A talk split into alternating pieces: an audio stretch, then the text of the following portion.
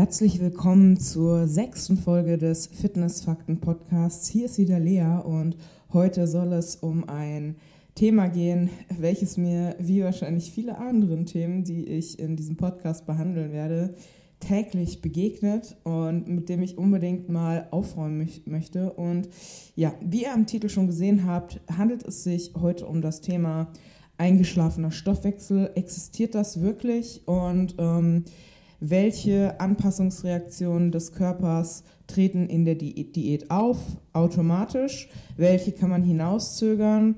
Welche kann man vielleicht sogar ganz verhindern? Und was gibt es in unterschiedlichen Ausgangssituationen für unterschiedliche Individuen eben zu beachten? Ja, ich dachte, ich fange einfach mal direkt mit dem gängigen Mythos an, der seltsamerweise immer noch sehr, sehr verbreitet ist und immer noch sehr, sehr häufig auch von Menschen, die sich auf beruflicher Ebene im Bereich Fitness und Ernährung bewegen, verbreitet wird. Und ich denke immer, okay, irgendwann schwappt halt auch so Erkenntnisse, die eigentlich schon seit 10, 20 Jahren bekannt sind, sollte dann eben auch in diese Kreise überschwappen, weil das ja Menschen sind, die da beruflich drin geschult werden. Aber entweder ist die Schulung einfach noch so veraltet oder diese Personen eignen sich außerhalb ihrer Ausbildung oder was auch immer sie machen, noch eigenständig Wissen an und sind dann aber nicht in der Lage, Mythen von Fakten zu unterscheiden. Ja, also der eingeschlafene Stoffwechsel im Sinne von, egal wie wenig du isst, du nimmst nicht mehr ab, existiert nicht. Wenn ein Kaloriendefizit vorhanden ist, ist es unmöglich, nicht abzunehmen. Das ist wie zu sagen, ähm, ich spring vom Balkon und ich falle einfach nicht runter. Ich schwebe einfach in der Luft. Das ist auch physikalisch nicht möglich. Und es ist eben auch nicht möglich, wenn du weniger Energie zuführst durch Nahrung, als du verbrauchst, ist es langfristig nicht möglich, kein, keine Körpermasse, sei es jetzt Muskulatur oder Fett, abzubauen. Das wird immer passieren. Der, der häufigste Fehler ist eben einfach, dass Leute denken, sie sind im Kaloriendefizit und aber eben nicht tracken und dadurch einfach nicht im Kaloriendefizit sind. Der Punkt, dass der Stoffwechsel irgendwie runterfährt oder einschläft oder kaputt geht, das ist der Punkt, an dem du stirbst. Also irgendwann wird dein Stoffwechsel einschlafen und das ist der Punkt, an dem dein Herz aufhört zu schlagen und ja, an dem du stirbst. Und vorher passiert das nicht. Und ich hoffe, dass das bei jedem, der hier zuhört, noch ganz, ganz lange dauern wird. Aber ja, diese Angst ist halt einfach total unbegründet. Allerdings heißt es nicht, dass wir während der Diät keine Anpassungsreaktion des Körpers auf diese Diät haben. Denn ganz objektiv und nüchtern betrachtet ist eine Diät nichts anderes als kontrolliertes Verhungern. Das heißt, du möchtest bewusst bis zu einem gewissen Punkt, natürlich nicht bis zum Tod, verhungern. Und das war einfach bis vor, ja, bis vor wenigen hundert Jahren, wahrscheinlich eher gesagt sogar bis zu wenigen Jahrzehnten, in der wir in, in diesen Jahrzehnten ist, hat sich unser Nahrungsangebot extrem verändert, hat sich unser Lebensstil extrem verändert. Wir sind von einer Spezies, die extrem viel körperliche Arbeit auf dem Feld verrichtete, und sich extrem viel bewegte und einen extrem hohen Energieverbrauch hatte und dabei auch immer wieder Phasen hatte von Nahrungskarenz, haben wir uns zu einer Spezies entwickelt, bei der die Berufstätigkeit von Feldarbeitern oder generell Menschen, die körperlich schwer arbeiten und viele Kalorien verbrauchen, immer mehr outgesourced werden auf Berufe, in denen wir uns immer weniger bewegen. Das kann man sich auch sehr schön in den Statistiken ansehen. Die Berufe, bei denen Menschen sich eben körperlich bewegen, die früher noch sehr gefragt waren, die werden jetzt einfach immer mehr auf Maschinen umgelagert und logischerweise werden andere Berufsfelder, eben klassischerweise Bürojobs, immer, immer häufiger, weil wir da eben noch bestimmte maschinelle Prozesse nicht haben. Aber gerade wenn es zum Beispiel um so Sachen wie Feldarbeit geht, ist es einfach mittlerweile mit Maschinen viel, viel, viel effektiver. Das heißt, unser Körper ist nicht darauf angepasst, dass wir dieses Überangebot an Nahrung haben, welches wir auch erst seit kurzem besitzen. Evolution ist etwas, was unglaublich lange braucht. Viele, viele Hunderte, Tausende und Hunderttausende Jahre, um wirklich signifikante Veränderungen zu erzielen. Und dafür hat sich einfach in den letzten ein, 200 Jahren, das ist nicht mal ein Wimpernschlag im Gesichtspunkt der Evolution, hat sich einfach viel zu schnell, viel zu viel geändert, als dass unser Körper darauf angepasst wäre, mit sehr wenig Bewegung und sehr viel Essen klarzukommen. Und unser Körper ist einfach immer noch darauf gepolt, dass er möglichst effektiv Fett speichert, weil Fett nun mal das war, was uns in Zeiten der Nahrungskarenz, die es hier in den westlichen Ländern eben nicht mehr gibt, ja, das hat damals eben dafür gesorgt, dass wir nicht gestorben sind. Und jetzt ist es halt mittlerweile eben ein Grund, weshalb Menschen sterben, sogar mit der häufigste Grund, weshalb Menschen an den Komorbiditäten von Fettleibigkeit sterben. Und unser Körper reagiert trotzdem immer noch stark, mehr oder weniger stark, auf ein Kaloriendefizit.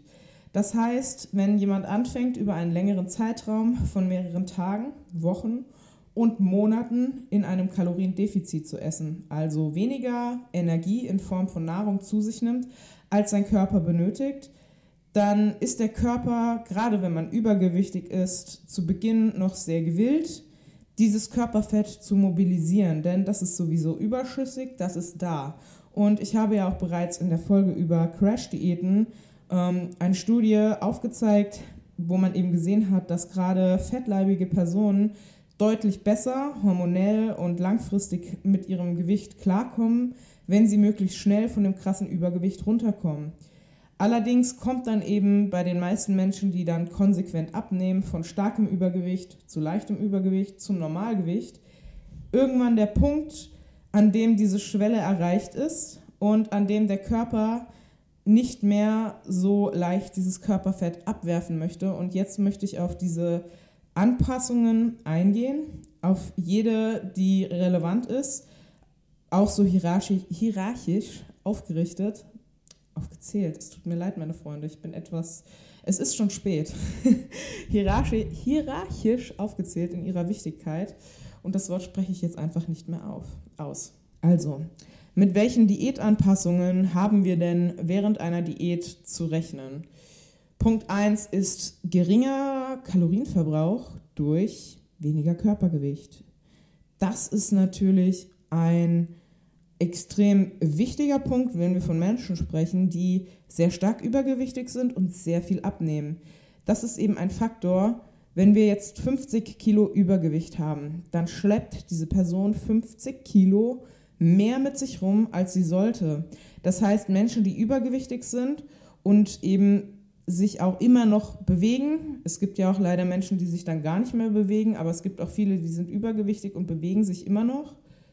Die haben auch immer mehr Muskulatur als jemand, der normalgewichtig ist, weil sie einfach diese unglaublich erhöhte Fettmasse mit sich rumschleppen müssen und das verbraucht unglaublich viel Energie. Das heißt, solche Menschen haben oft einen enormen Kalorienverbrauch. Ich habe da schon Daten gesehen von übergewichtigen Männern und Frauen im Bereich 150, 170 Kilo die dann ab einem Schrittpensum von 5.000 bis 10.000 Schritten auf einmal einen Kalorienverbrauch von 5.000, 6.000 Kalorien hatten und einen Grundumsatz von 2.500, 3.000 Kalorien.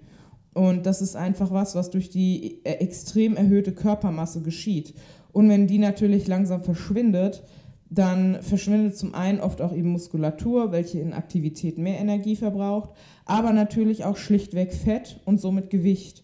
Und wenn ich mir einen 50 Kilo Sack mit Steinen auf den Rücken lade und damit den ganzen Tag rumlaufe, dann werde ich dabei auch deutlich mehr Kalorien verbrauchen, als wenn ich quasi jetzt mit meinem normalen Körpergewicht rumlaufe. Ich würde es wahrscheinlich nicht mehr schaffen, den ganzen Tag mit diesem Haufen rumzulaufen.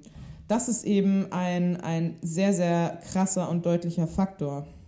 Der nächste Punkt sind hormonelle Anpassungen und das ist mit einer der wichtigsten Punkte, weil Hormone tatsächlich so das, die, die Steuerelemente des Körpers sind. Das heißt, Menschen fangen an, öfter an Essen zu denken, der Hormonhaushalt verschiebt sich, Menschen entwickeln deutlich mehr manifesten, echten Hunger, dadurch, dass der Leptinspiegel sinkt. Leptin ist ein Sättigungshormon, welches in Fettzellen, also Adipozyten, gebildet wird. Und wenn Leptin sinkt, weil die Fettzellen leer werden, steigt der Ghrelin-Spiegel. So haben wir bei stark übergewichtigen Personen eben das Problem dadurch, dass die oft sehr, sehr, sehr große Fettzellen haben und auch deutlich mehr Fettzellen, also eine Fettzellenhyperplasie, deutlich mehr Fettzellen haben als jemand, der immer normalgewichtig war, dass das dadurch entstandene Leptinsignal, also das starke, sehr, sehr starke Absinken von Leptin, deutlich gravierender ist als bei einer normalgewichtigen Person, die ein wenig abnimmt, weil wir eben viel, viel mehr Fettzellen haben. Und Grelin steigt im Umkehrschluss natürlich stärker an. Grelin ist der Gegenspieler von Leptin. Das ist eben das sogenannte Hungerhormon. Außerdem haben wir noch verschiedene Peptide, auf die ich jetzt aber nicht eingehen werde, weil das einfach zu tief in die Biochemie geht für so eine Basic-Folge. Nächster Punkt ist, wir haben einen, einen sehr, sehr wichtigen Punkt für den Kalorienverbrauch, der Need. Wenn Leute nicht explizit darauf achten, dass ihr Need oben bleibt, Need steht für Non-Exercise Activity Thermogenetics, also die, der Energieverbrauch, der entsteht, wenn du Alltagsbewegung machst.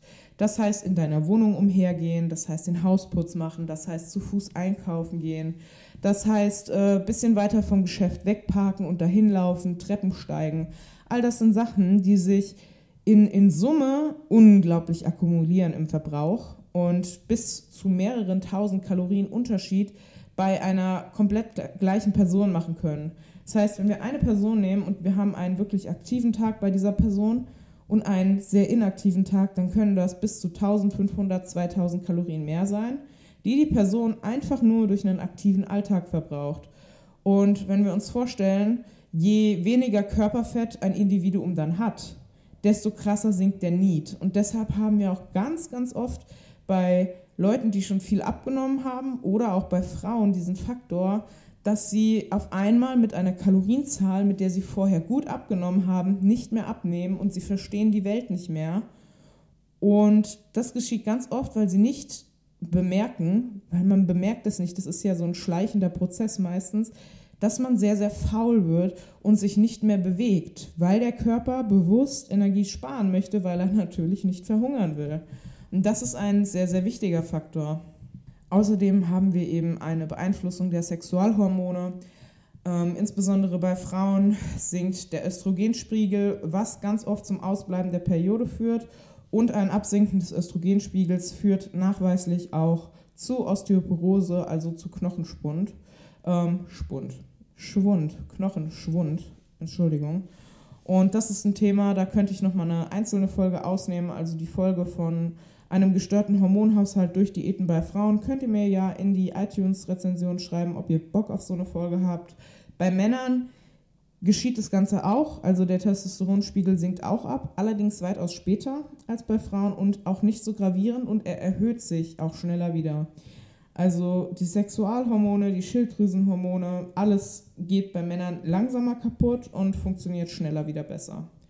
So, ähm, wenn wir schon bei der Schilddrüse sind, eben auch die, ähm, ja, die Schilddrüsenhormonproduktion sinkt ab. Es werden weniger Schilddrüsenhormone gebildet, dadurch steigt oft der TSH-Spiegel an. T4, das Inaktive, wird quasi schlechter in T3 konvertiert und somit kann eben eine latente oder manifeste Schilddrüsenunterfunktion entstehen. Die ist meistens reversibel, allerdings eben nicht immer aber man muss tatsächlich sagen, in den meisten Fällen schon. Ja, andere Sachen, ähm, die halt auch früher oder später auftreten, sind einfach schlechte Laune, Gereiztheit, Abgeschlagenheit, schlechter Schlaf, welcher dann dazu führt, dass man noch mehr Hunger entwickelt, weil Schlaf eben auch ein ganz, ganz wichtiger Faktor ist.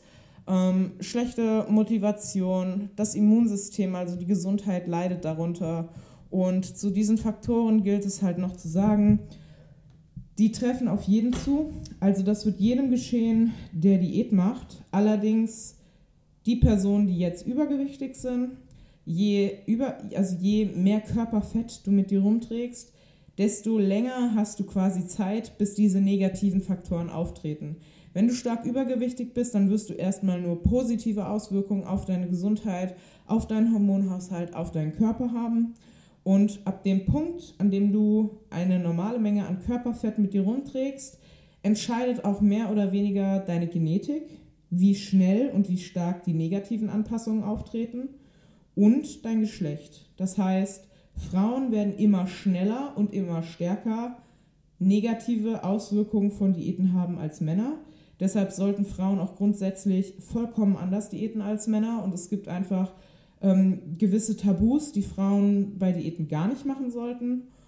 Und ja, wie gesagt, je niedriger dein Körperfettanteil ist, desto stärker werden diese Auswirkungen eben auch wenn man sowieso schon einen niedrigen Körperfettanteil hat, ich bin jetzt zum Beispiel, wenn ihr das hört, vielleicht sogar schon durch mit der Diät oder äh, bin gerade mitten in meinem Minicut drin. Ich mache jetzt nochmal drei Wochen Minicut für ein Shooting und ich weiß einfach schon, dass es so kein Zucker schlecken wird, weil ich halt bereits einen relativ niedrigen Körperfettanteil habe.